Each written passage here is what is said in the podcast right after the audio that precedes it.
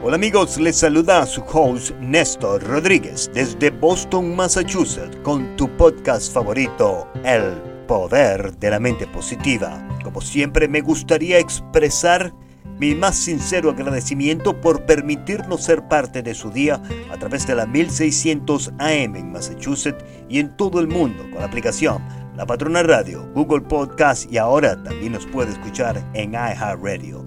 Así que empecemos.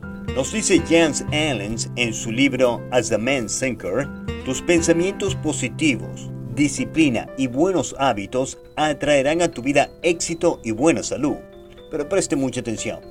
Un hombre que llega al tope de la cima del éxito, siguiendo estos consejos, pero más adelante pierde su camino, descenderá más rápido de lo que le costó subir. Por su debilidad y falta de disciplina, permitiendo la arrogancia, egoísmo, pensamientos corruptos tomen posesión de su estado mental y el fracaso es eminente. En mi opinión personal, todos conocemos a alguna persona que en cuanto llegó al éxito cambió su personalidad y se creen mejor que los demás. Tenga mucho cuidado, no le ocurra a usted lo mismo cuando alcance el éxito que tanto desea y anhela a través de una actitud mental positiva. Ahora bien, me gustaría recordarles que en el pasado hemos hablado de la importancia de con quién usted se relaciona. Dime con quién andas y te diré quién eres. Otro dicho muy popular dice, muéstrame tus amigos y yo te diré dónde estarás en el futuro. Si usted se relaciona con personas negativas que no le atraen nada positivo a su vida, es muy probable que usted esté alimentando la negatividad y las frustraciones en su mente y que no le atraerán las energías positivas que usted necesita para alcanzar todos sus objetivos. Puede que usted sea una persona honorable, honesta, con valores y con principios, pero sus amigos son deshonestos y tramposos, también infieles a sus parejas. Dentro de poco usted también actuará de la forma deshonesta que sus amigos lo hacen.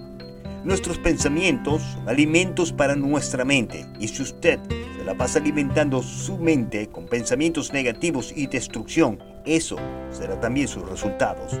Por eso, no permita que nadie alimente sus pensamientos con negatividad y comportamientos erróneos. Quizás en estos momentos usted se preguntará, pero son mis amigos, son mis familiares, las personas que actúan de esa manera y las cuales están alimentando mi negatividad. ¿Qué puedo hacer entonces? No me puedo quedar sin familia y tampoco sin amigos. Desafortunadamente, la realidad es que los seres más cercanos y más queridos son los que a veces nos perjudican más.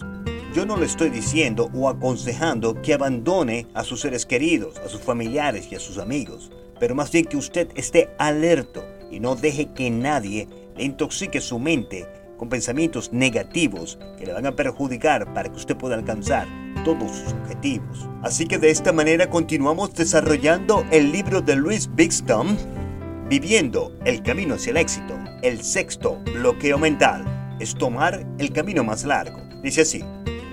Un comentador de la Biblia explica el por qué cuando Dios sacó a los hijos de Israel de la esclavitud hacia la tierra prometida, no lo hizo por el camino más corto a través de la tierra de los filisteos, que tan solo hubiera llevado 11 días, pero en cambio Dios nos llevó por el camino más largo, por rutas perdidas en el desierto, sufriendo calamidades y miseria por 40 años.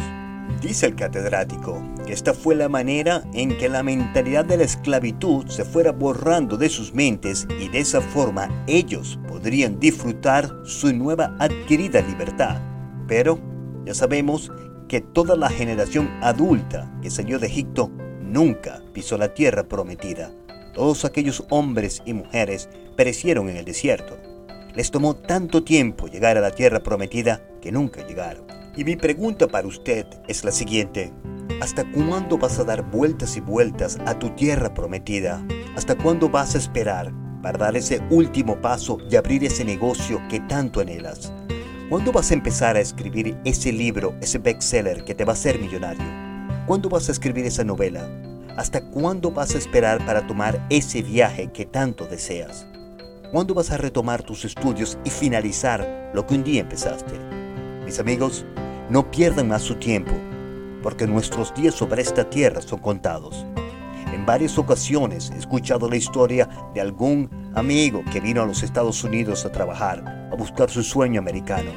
Y después de tanto trabajar y sacrificio, nunca le dio tiempo a las cosas buenas de la vida, como regresar a la tierra que lo vio nacer, de donde salió y que prometió que algún día volvería con regalos y éxito, pero nunca lo hizo, porque tomó el camino más largo.